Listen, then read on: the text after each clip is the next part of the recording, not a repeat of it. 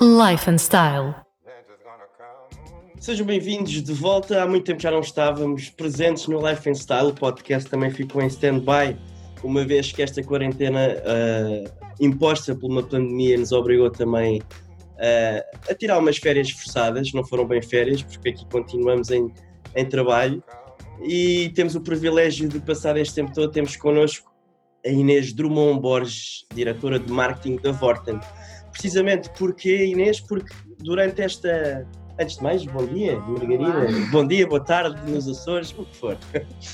Nós começamos esta, esta conversa contigo, Inês, porque precisamente em tempos de pandemia uh, deu-se a necessidade de, de, uma campanha que a Vorten já tem, não é? Já tinha, ou já tem desde 2009, de, de sensibilizar as pessoas para uh, e tu pegas aqui, não é? Para as, as coisas que sejam, que, que, se tivesse, que as pessoas estivessem em casa e que já não as utilizassem, poderia ser, neste caso, em termos de quarentena, que as pessoas tiveram que ficar em casa uh, a aprender na telescola, seja o que for, uh, que pudessem ser reutilizáveis. Como é que, como é que surgiu? surgiu não, porque um bom coração faz com que essas coisas aconteçam. E como é que, como é que se desenvolveu essa ideia? Bem, então, olá.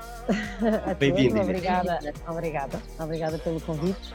Um, de facto, a Vorten já tem há mais de 10 anos esse programa